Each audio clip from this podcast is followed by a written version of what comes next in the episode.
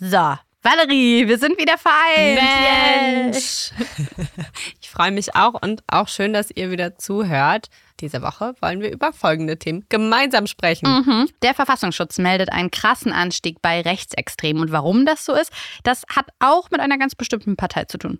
Chinas Premier ist in Deutschland und spricht mit Kanzler Scholz. Unsere KollegInnen bei der Pressekonferenz durften nur zuhören. Mhm. Kriegt China da eine Vorzugsbehandlung? Wenn ja, warum? Und außerdem sprechen wir über das vermisste Titanic-Tauchboot. Und da stellen wir uns die Fragen, wo steht gerade die Suche und ist es angemessen, dass das gerade die Nummer 1 News der Woche ist? Ein DPR-Podcast für Podimo. Heute ist Donnerstag, der 22. Juni 2023. Ich bin Maria Popov. Und ich, Valerie Höhne. Und das ist der Stand der Dinge. We have breaking news tonight on the massive search operation to find that submersible with five people on board that went missing Sunday on a trip to view the wreckage of the Titanic. Hier gibt die Bundesregierung offensichtlich dem Druck der chinesischen Staatsführung nach. Die Botschaft ist klar. Gefährlich sind nicht nur gewaltorientierte Rechtsextremisten, sondern auch die geistigen Brandstifter, die den Boden für Gewalt bereiten. Und diese Gefahr sollten wir niemals unterschätzen. Das war Bundesinnenministerin Nancy Faeser vergangenen Dienstag bei der Vorstellung des aktuellen Verfassungsschutzberichts. Einmal im Jahr stellt der deutsche Inlandsgeheimdienst eine Zusammenfassung seiner Ergebnisse vor. Und dieses Jahr stach besonders eine Zahl hervor, die ich auch überall sonst auf Twitter und Instagram lese.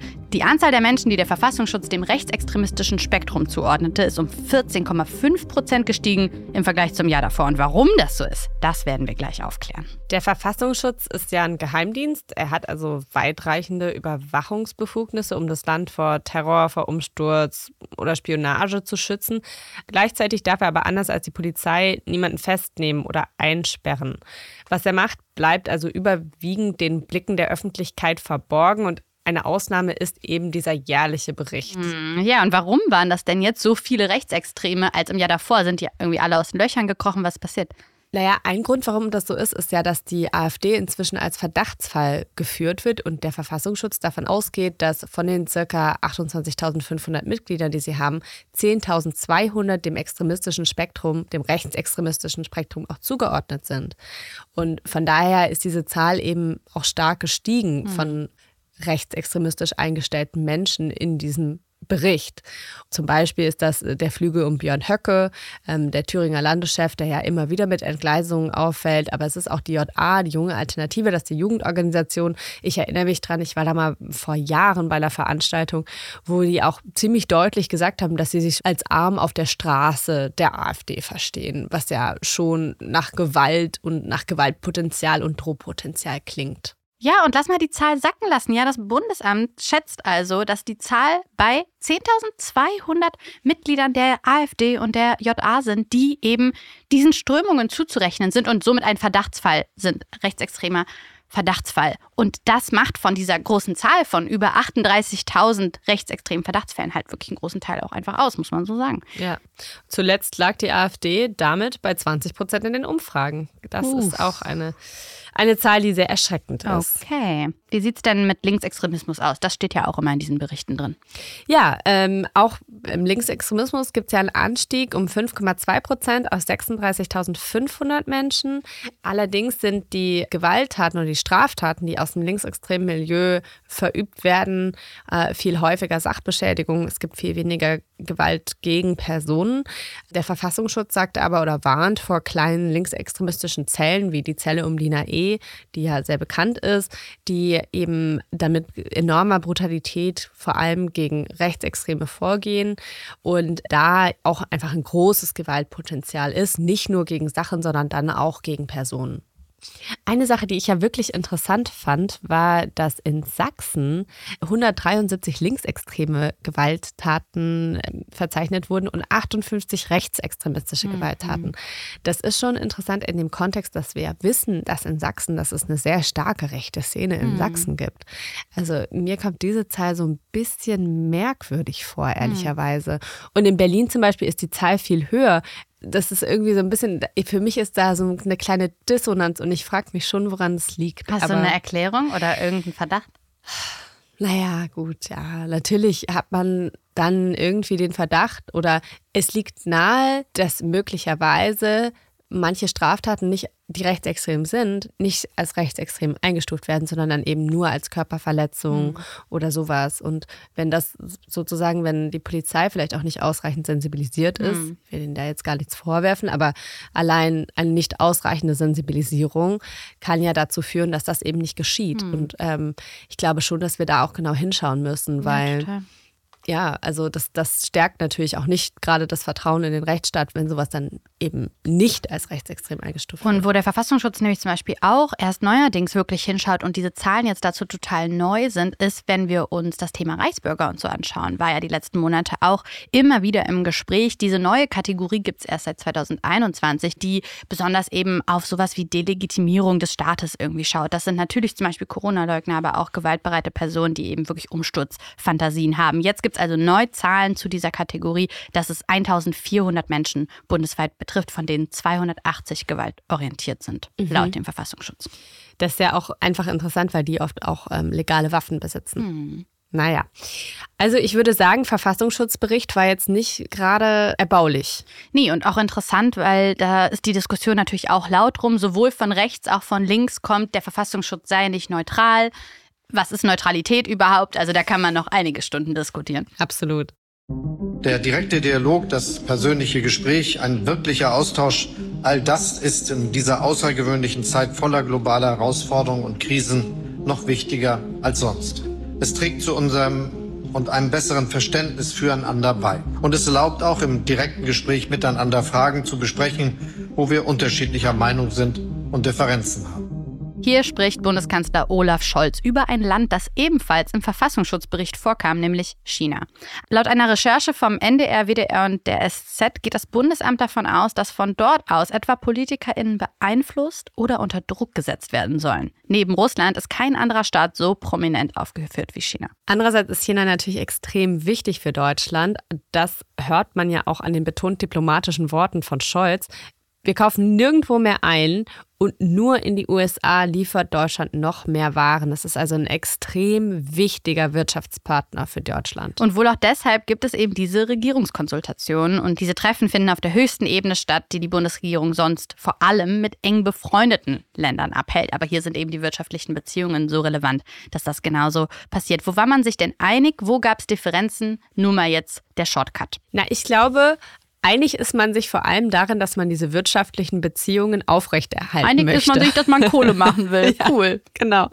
Olaf Scholz hat ja auch nochmal betont, dass man sich beim Klimaschutz einig sei. Einig, das ist auch da wieder witzig beim Klimaschutz, ja, dass sie halt darauf weiterhin schauen wollen. Genau. Aber Chinas Ministerpräsident ähm, Li hat jetzt eher die wirtschaftliche Zusammenarbeit nochmal mhm. betont. Mhm. Also gut, einig ist wahrscheinlich einfach zu viel, aber dass man beim Klimaschutz weiter zusammenarbeiten möchte. Ja. Mhm. Ähm, natürlich waren keine Fragen während der Pressekonferenz zugelassen. Dass wir schon natürlich sagen, ne? das muss man mal betonen. Oder? Das ist heftig. Das ist echt heftig. Ich meinte das natürlich auch ein bisschen ironisch. Nee, aber also es ist erwartbar, natürlich. Ja, aber, aber ehrlicherweise, also ich finde es schon krass, dass sie das gemacht haben. Ja. Hier hat die Bundesregierung offensichtlich nachgegeben und dafür gesorgt, dass eine Pressekonferenz in Deutschland so stattfindet, wie die chinesische Staatsführung sich das in China vorstellt. Wer das ja auch kritisiert hat, haben wir gerade gehört, äh, CDU-Chef Friedrich Merz. Ich glaube ehrlicherweise nicht, dass er anders gehandelt hätte. Oder? Ja. Aber trotzdem ist es total krass. Natürlich ist die Kritik der Opposition laut, ob sie anders entschieden hätten. Hm, fraglich. Auch die Stimmen aus Bayern sind laut, denn da muss man auch sagen, da sind die Verflechtungen und die Zusammenarbeit auch sehr eng. Absolut. Söder gilt ja auch als äh, China-freundlich. Hm, voll. Und Bayern hat in China drei Partnerprovinzen und somit auch natürlich viele Interessen, da eng zusammenzuarbeiten. Absolut, absolut. Yeah, so right now all of our efforts are focused on finding the sub. Um, what I will tell you is we have a group of our nation's best experts in the Unified Command. And if we get to that point, those experts will be looking at what the next course of action is. Das war der Sprecher der kanadischen Küstenwache zur Suche nach dem vermissten Tauchboot Titan. Das war dann gestern, doch die Suche ist immer noch nicht weiter und das Boot immer noch verschwunden. Mit fünf Personen an Bord war es am Sonntag in Richtung der legendären untergegangenen Titanic gefahren. Seitdem ist der Kontakt zu dem Boot abgebrochen, ja schon etwa anderthalb Stunden, nachdem äh, das U-Boot seinen Tauchgang begann. Für 96 Stunden ist Sauerstoff für die fünf Personen an Bord. Menschen, die für viel, viel Geld eine Fahrt zur Titanic gebucht haben. Und zwar 250.000 Dollar, ja. Unglaublich. Für die DPA koordiniert unser Büroleiter Benedikt von Imhoff aus London die Berichterstattung. Hallo. Ja, hallo aus London. Grüß dich. Benedikt, wie ist denn der aktuelle Stand bei den Rettungsversuchen? Wir sind jetzt gerade am Mittwoch, Uhrzeit 17 Uhr. Ja, die Rettungsversuche laufen äh, seit Tagen. Es sind jetzt mehrere Schiffe dort an der Unglücksstelle oder an der vermissten Stelle im Einsatz. Amerikanische, kanadische und auch ein französisches auf dem Weg. Fünf, sechs Schiffe sind schon da und fast die gleiche Anzahl ist wohl auf dem Weg dorthin. Wie viele Stunden reicht denn noch der Sauerstoffgehalt? Also wenn diese Angaben stimmen, die gemacht wurden, dass die 96 äh, Stunden für fünf Personen haben bei normalem Verbrauch, sagen wir mal, dann sind es aktuell noch 20 Stunden, die sind. Überschaubar also. Kannst du noch mal den Kontext geben? Was machen diese Leute da unten überhaupt? Das ist eine interessante Fahrt, die dort stattfindet, äh, so ein bisschen außerhalb des üblichen äh, Sichtfelds von uns, da es natürlich vor allem darum geht, dass wohlhabende Touristen äh, mit diesem Boot nach unten auf 3800 Meter Tiefe gefahren werden, wo das Wrack der Titanic seit jetzt 111 Jahren liegt. Das ist in zwei große Teile zerbrochen, aber erstreckt sich mit Trümmerfeld über rund einen Kilometer am Boden des, des Atlantiks dort. Und äh, dieses Unternehmen aus Amerika bietet es eben an, dass Touristen dort hinunterfahren. Bei Kosten von 250.000 Dollar pro Person ist das aber natürlich nicht für jedermann etwas. Wow. Welche Kritik gibt es denn an diesem Unternehmen, das diese Touren anbietet? Also zum einen entspann sich jetzt zuletzt immer mehr Kritik daran, dass der Rettungseinsatz sehr groß ist. Das ist das eine. Also im Verhältnis zu anderen Geschehnissen, wie zum Beispiel dem Untergang des Flüchtlingsschiffs im Mittelmeer, äh, dass also viele Millionen für diese Suche ausgegeben werden im Vergleich so der Mittelmeerkatastrophe. Was das Unternehmen betrifft, so sind in letzter Zeit immer mehr Kritikpunkte laut geworden, dass das Schiff oder dieses Gefährt, es ist ja ein, ein Tauchboot, es kann ja nicht mal selbst in einen Hafen einfahren, es ist ein kleines Tauchboot, 6,70 Meter lang, dass dieses äh, Gefährt also gar nicht für die Umstände dort entsprechend ausgestattet sei. Äh, anscheinend hat es keine Art TÜV-Zertifizierung oder dergleichen. Es ist wohl nicht äh, unabhängig geprüft worden, ob das überhaupt tauglich ist. Es hat einige Fahrten äh, dort runter zur Titanic schon hinter sich. Aber es gibt genügend Experten, die sagen, das ist eigentlich ein eiserner Sarg, denn das ganze Ding wird auch noch vor dem Tauchen von außen zugemacht und kann von den Besatzungsmitgliedern gar nicht von innen geöffnet werden. Wie unterscheidet sich diese Berichterstattungen von anderen, die du als Büroleiter machst? Gibt es da irgendwelche Besonderheiten? Nein, das ist äh, also zu einer normalen Breaking-Lage, die, wo man sich nicht vom Thema her allzu sehr auskennt, beziehungsweise wo man nicht weiß, was als nächstes passieren wird. Es ist kein so großer Unterschied. Wir hatten vor zehn Tagen ungefähr diesen Amoklauf, der vermutlich war in Nottingham. Da wussten wir auch nicht, was als nächstes kommt. Ist noch ein Täter unterwegs? Gibt es noch mehr verletzte Tote? Was ist überhaupt passiert? Täter, Opfer, Fragezeichen. Und so ein bisschen ist das jetzt auch. Was passiert als nächstes? Man versucht dann Experten zu finden. Wir haben ja ein fantastisches Team an verschiedenen Standorten, die alle äh, da nach Anregungen, nach Ideen, nach Ausdrücken, Meinungen, Expertenaustausch suchen. Und so versuchen wir uns dieses Bild zusammenzusetzen. Das ist im Grundsatz ähnlich wie bei anderen Breaking-Lagen mit unvorhersehbarem Ausgang. Danke, Benedikt. Sehr gerne, vielen Dank.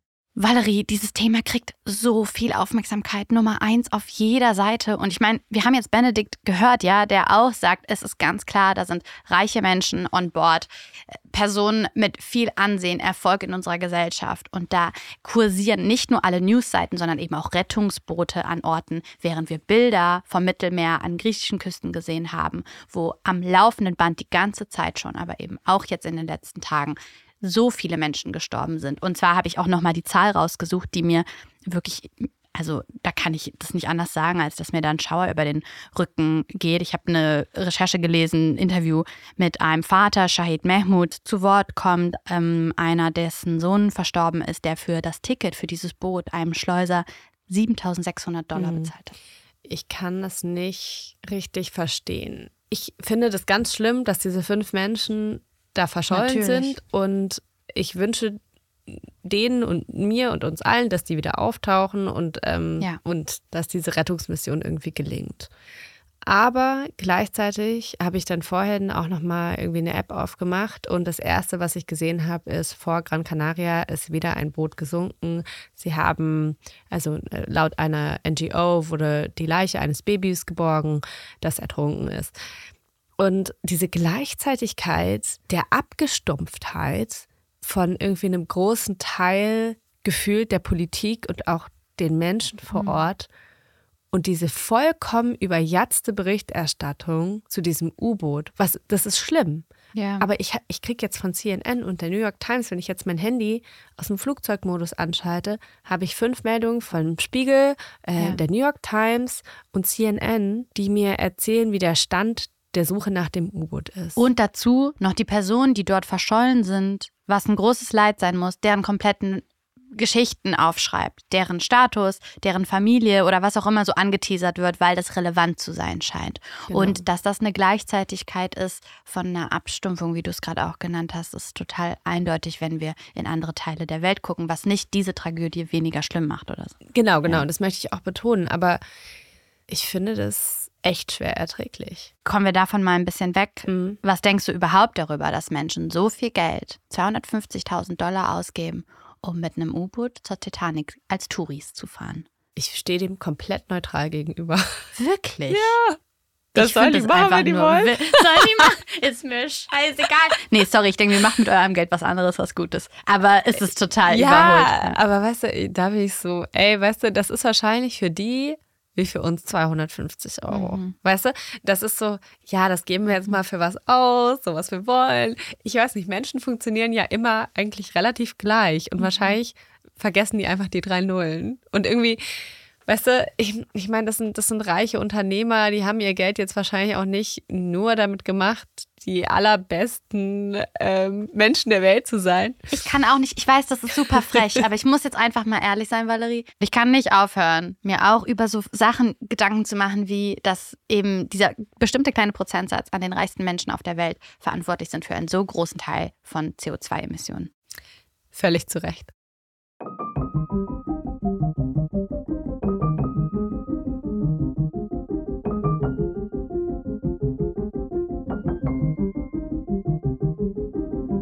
Nun wollen wir nochmal über Till Lindemann sprechen und schauen, was passiert ist, seitdem die Iren Shelby Lynn über ihre Erfahrungen rund um einen Rammstein-Konzert in Vilnius berichtet hat. Seitdem ist wirklich eine wahre Lawine losgebrochen. Ey, heftig, ja. Alle Medien haben ja berichtet, hunderte Frauen haben sich geäußert, es gibt überall Debatten darüber. Was ist denn passiert, seit wir das letzte Mal gesprochen haben? Es ist einiges passiert. Also erstmal strafrechtlich gab es folgende Updates. Ja, Shelby Lynn hatte eine Strafanzeige in Litauen gestellt. Auf Bildanfrage teilte die Polizei in Vilnius vor zehn Tagen mit, dass es keine strafrechtlichen Ermittlungen in dem Fall gegeben hat. Was aber auch zumindest laut Shelby Lynn der Fall war, dass dort wohl kein Drogentest zum Beispiel gemacht worden, was ein Problem ist, weil wir haben letztes Mal schon drüber gesprochen, wenn du ein paar Tage später dann einen Test machst, dann lässt sich sowieso schon mal gar nichts mehr nachweisen. So. Anders ist das in Berlin, richtig? Ja, in Berlin hat die Staatsanwaltschaft inzwischen bestätigt, ähm, dass sie gegen Till Lindemann und Alina Makeva, das ist ja die Castingdirektorin, wird sie jetzt immer genannt, ermittelt aufgrund von Tatvorwürfen aus dem Bereich der Sexualdelikte und der Abgabe von Betäubungsmitteln. Es wurden mehrere Strafanzeigen gestellt. Öffentlich wurden diese Ermittlungen aber erst circa eine Woche nachdem die Ermittlungen begonnen haben. Das ist auch ganz interessant. Stimmt. Und öffentliche Stimmen gibt es dazu sowieso wenig, was natürlich ganz oft bei diesem Thema ist, weil die Tabuisierung so groß ist und aus vielen anderen Gründen. Auch darüber hat die YouTuberin und Influencerin Kyla Scheiks ein zweites Video veröffentlicht, nach dem ersten, bei dem sie schon von ihren Erfahrungen in der Row Zero berichtete und auch über Alkoholkonsum und weiteres. Berichtet sie jetzt darüber, wie eine sogenannte Einschüchterungsarbeit durch die Anwälte Till Lindemanns sie beeinflussen soll. Deswegen gibt es ja jetzt diese Spendenaktion. Wie viel macht ein Euro? Das Geld soll den Frauen zugutekommen, die eben Vorwürfe gegen Rammstein erhoben haben und die jetzt eingeschüchtert werden von diesen Star-Anwälten von Rammstein. Wo man wirklich sagen muss, dass es da um große Summen geht. Ne? Also Menschen, die, egal jetzt auch so wie du und ich, wir wären wirklich gefährdet davon, vor Gericht zu gehen. Egal jetzt, welche Seite Recht hat, sondern wenn du nicht einfach dann allen Punkten zustimmst, dann musst du in den Rechtsstreit gehen und das ist unglaublich teuer und das können sich die wenigsten leisten. Und das bedeutet halt große Restriktionen für Menschen, die sowieso schon Probleme haben, wenn sie sich zu solchen Sachen eben äußern. Absolut. Also wenn man es sich leisten kann, ich habe eine Rechtsschutzversicherung mhm. und ich hm. muss sagen, die hat mir auch schon mal mhm. gute Dienste erwiesen. Bei dem Spendenaufruf ist Stand heute, Mittwoch, 21.06., mehr als 760.000 Euro zusammengekommen. Eine ganz schöne Menge. Das sind ja auch total viele Prominente dabei, die das unterstützen. Stimmt. Murat Schirner, mhm. Caroline Kebekus, Rezo, Jasmina Kunke. Ja, und eine Petition, die auch von Prominenten unterstützt wird, zum Beispiel der Autorin Christina Lunz, ist die Petition Keine Bühne für Rammstein. Und die hat bisher zum Beispiel auch über 60.000 Unterschriften gesammelt. Muss man sagen, bisher erfolglos. Ne? Also Rammstein hat auch in der Zwischenzeit jetzt schon getourt getourt, war in München. Kennst du Leute, die, die aufs Rammstein-Konzert jetzt noch nee, gegangen sind? Niemanden, du? Ja, tatsächlich. Also äh, ich habe jetzt im Urlaub auch mit zwei Bekannten darüber gesprochen und habe gefragt, ja, warum seid ihr da hingegangen? Weil ich ah, die sind die, da hingegangen. Die sind mhm. hingegangen, weil ich finde die Vorwürfe schon echt erheblich. Und ich habe den Eindruck, ich könnte da einfach auch, egal jetzt welche Band es ist und wie ich dazu stehe, zur Musik, könnte ich einfach keinen Spaß da haben, wenn ich da auch die DemonstrantInnen dann sehe, die ja auch da sind. Mhm. Personen, die zu Konzerten gehen und dass das so viele sind, die immer noch mega Bock auf die Musik haben, das wird doch tatsächlich als relevantes Argument von Personen genutzt, die dann zu Sendungen wie Hart aber fair eingeladen werden. So, und das ist auch ein Thema, das jetzt seit Montag schon heiß diskutiert wird, nämlich dass ein Musikmanager namens Thomas Stein zum Beispiel einer der Gäste der Panelrunde war. Und der hat total das Gefühl vermittelt, die Vorwürfe kleinreden zu wollen, indem mhm. er zum Beispiel sagt, dass ja von den vielen Menschen, die zu Konzerten gehen, ja nur eben dieser kleine Prozentsatz eben Vorwürfe. Ja, okay. Also, ich verstehe immer noch überhaupt nicht, wie das relevant ist. Also, wenn du sagst, ja gut, also die Berliner Friedrichstraße laufen jeden Tag ähm, 10.000 Menschen lang, aber nur zwei wurden überfahren. Die mhm. zwei haben sich nur mhm. beschwert, das ist auch ein kleiner Prozentsatz, sollen die sich mal nicht nicht so haben. Ich hm. meine, das ist ja, ja keine Argumentation. Es ist auch heftig, wie dieses Thema jetzt gerade. Es ist ja gut, dass das Thema laut ist, aber es ist schon bemerkenswert, wie laut und wie viele Stimmen dazu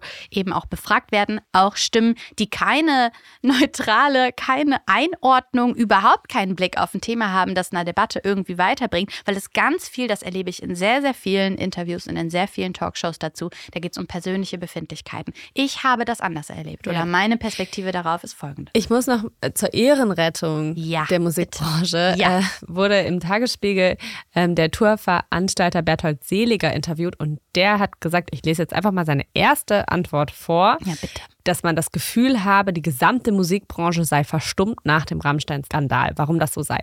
Das ist ein systematisches Problem in der Musikbranche. Immer wenn es um heikle Themen gibt, gibt es so eine Art Omerta. Man lässt nichts nach außen dringen und versucht, das im stillen Kämmerlein zu regeln. Und das ist, glaube ich, was, was wir auch in der Kirche sehen, was wir in mhm. allen möglichen anderen Branchen und Institutionen sehen. Sobald die irgendwie gefährdet wird, mhm gibt es sozusagen so ein Zusammenrücken und so ein, nee, nee, ist nichts passiert, schaut nicht hin, tschüss. Ja. So ein Gefühl. Ja, total. Und wenn dann bestimmte Statements veröffentlicht werden oder zum Beispiel ein Label sagt, nö, stimmt einfach alles nicht, oder sogar ein Schlagzeuger wie der der Rammstein-Band, nämlich Christoph Schneider, in die Öffentlichkeit tritt, sich zu Wort meldet und in einem Statement da muss man einfach sagen, in der Musikbranche sowas wird über alle Etagen gereicht. Ja, das haben dann schon mehrere Menschen gelesen. Da hat sich nicht nur eine Person alleine zu Hause Gedanken gemacht und das aufgeschrieben. Wenn der dann sagt, irgendwie zum einen, ach ja, wir haben uns eh ein bisschen auseinandergelebt, aber safe ist da nichts Strafrelevantes passiert und dann am Ende, wir stehen zusammen. Und trotzdem applaudieren Leute in den Kommentaren, weil sie genau wegen dem, was du sagst, sie sind eigentlich mal erleichtert, dass jemand endlich mal was sagt und sich angeblich distanziert. Aber ob das wirklich so stimmt, möchte ich persönlich jetzt bezweifeln, aber wissen wir eben auch nicht. Valerie, und weißt du, was jetzt kommt? Was? Mein Lieblingsteil dieser Sendung, nämlich oh dieser Teil, wo ich dich quizze. Oh Denn zum einen Ferienanfang NRW, außerdem super Sommer, nicht nur Anfang, sondern einfach nur Hochsommer. Alle sind am Sweaten die ganze Zeit, außer wir beide in diesem kalten Studio. Schaut euch das auf Instagram an, wenn ihr nicht wisst, wie das hier aussieht. Fünf Fragen wieder, Valerie. Deine Aufgabe ist es, mehr als die Hälfte für richtig zu erraten. Okay, ich bin gespannt. Letztes Mal war ich ja gut. Hm, stimmt, ja. Erste Frage. Wo wurde Speiseeis erfunden? A. Italien. B. China. C. Deutschland. Oder D. Ägypten. Ja, keine Ahnung war. Ich sag jetzt einfach mal Ägypten, weil es schon lange heiß ist. Scheiße. War es Italien? nee, würde man aber denken. Ja. Ne? Wie geil sieht es hier aus? Einfach unter, um uns herum sind die Lichter ausgegangen, Leute. Es ist einfach nur wild, die Stimmung hier. Es ist so, der Ursprung des Speiseeises liegt in China. Und dort wurden im dritten Jahrtausend vor Christus das erste Mal Schnee mit Honig und Zimt vermischt. Oh, geil. Geile Vorstellung, finde ich mega. Zweite Frage. Wie viele Eiskugeln wurden jemals übereinander gestapelt? 21, 36, 94 oder 125? Menschen sind so weird. Ich sag 125. Du hast recht. ich zeig dir jetzt einmal, wie das aussieht. Zieh dir ihn rein. der Oh Brudi mein hat richtig Gott. Spaß. Oh mein Gott, der Arme. Was siehst du? Oh mein Gott, so viele Eiskugeln. Das sieht so weird aus. Es sieht einfach messy aus und der lutscht so ein bisschen an so einem riesen Berg von mehr, also von 125 Eiskugeln auf so einer, auf so einer kleinen Waffel. Und muss er die auch essen? Nee, ne? Ich hoffe nicht, weil, nee, dann Nee, ging es ihm das- nicht gut. Und ja. es hat aber eine ganz komische Fleischfarbe auch, das Eis. Also, ist ach so Leute, das wollt ihr echt nicht, Mit so ja. ein bisschen Zitrone. Es sieht nicht geil aus. Mm -mm. Vielleicht können wir es ja einmal bei Instagram posten. Mhm. Mal gucken. Könnt ihr mal vorbeischauen. Äh, Das ist nämlich der Rekord im Eiskugelstapeln. Ganze 125 Eiskugeln. Und der Italiener Dimitri Panziera hält den Rekord. Natürlich ein Italiener, ne? Ja, gut. Dritte Frage. Was ist die beliebteste Eissorte der Deutschen? A. Vanille, B. Erdbeere, C. Schoko oder D. Minze, Gurke, Kaktus, Sorbet. Also, weil wir in Deutschland sind. Okay, ich fände es hart witzig, wenn es Vanille wäre, aber ich sag Schokolade. Warum wäre es witzig, wenn es Vanille wäre? Es ist Vanille. Es ist Vanille, natürlich ist es Vanille. Oh Gott, Natürlich so ist es deutsch. Vanille. Die Deutschen sind so deutsch. Aber nicht nur die Deutschen sind so deutsch. Darauf komme ich gleich noch. Jedenfalls erster Platz Vanille. Mit 19,3 Prozent der Befragten. Das ist so viel. Sorry, Vanille ist mega langweilig. Ey, das geht gar nicht, Leute. Habt ihr schon mal Schokoladeneis probiert? Was nee, da bin los? ich auch nicht am Start tatsächlich. Nee. Was? Ja, mag Oh ich nicht. Finde ich nicht gut. What? Ja. Why? Ich mag keine Milchschokolade. Hm. Na gut.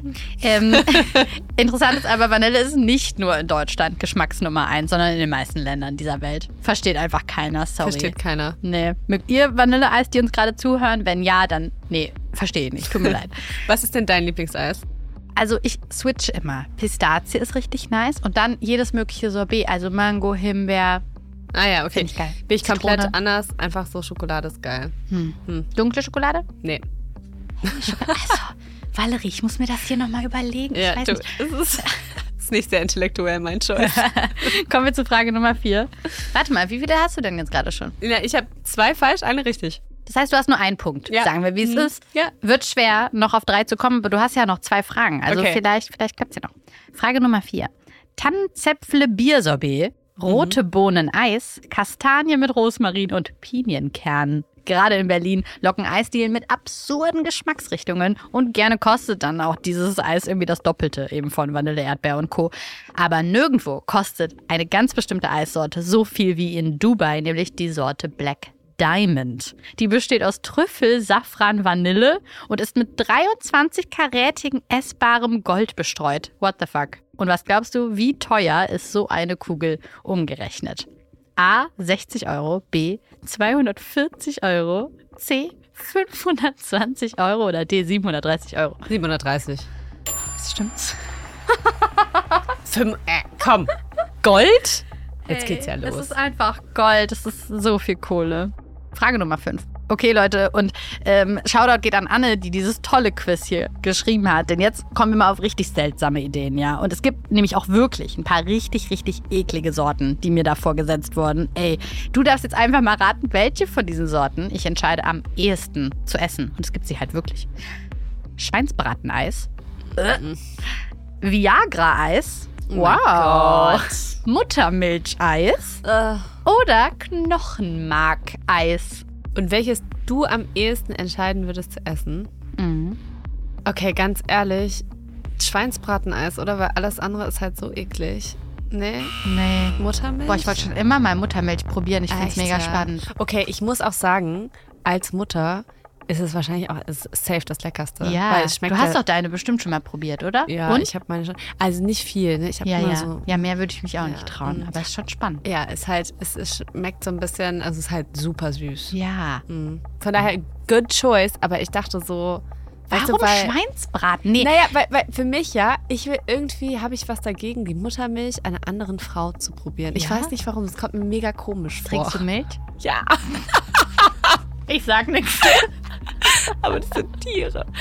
Also, Schweinsbrateneis gibt es natürlich auch nirgendwo anders als in Bayern. Ja, klar, logisch. Einfach keine Überraschung, ne? Ja.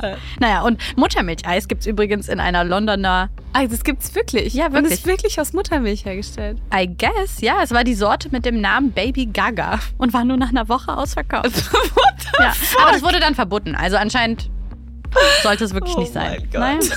Sagen wir mal so, du hast das Goal dieses Spiel nicht erreicht, aber es ist Ja. okay, Valerie, es Ja. ist okay. Letztes Mal war ich aber gut. Ja, Ja, und letztes erinnern Mal. wir uns gerne dran. Ja, da, das äh, behalte ich jetzt in guter Erinnerung. Gut. Wenn ihr diesem Quiz oder uns auch sonst Liebe spenden wollt, dann teilt doch diesen Podcast gerne auf Instagram oder anderen Friends weiter. Folgt diesem Podcast auf der Plattform, auf der ihr ihn hört und schreibt uns auch gerne, was ihr gut findet oder was ihr eben nicht gut findet. Stand der Dinge ist eine DPA-Podcast-Produktion von Podimo. Executive Producer DPA David Krause. Executive Producer Podimo Judith Trost. Redaktion Anne Krüger und Kian Badrenejad. Produktmanagement Dorothee Barth. Marketing Podimo Laura Schmidt. Musik Marvin McMahon. Produktionslied Sebastian Dressel. On-Set-Produktion Jill Bayton. Visual Producer Daniel McMahon.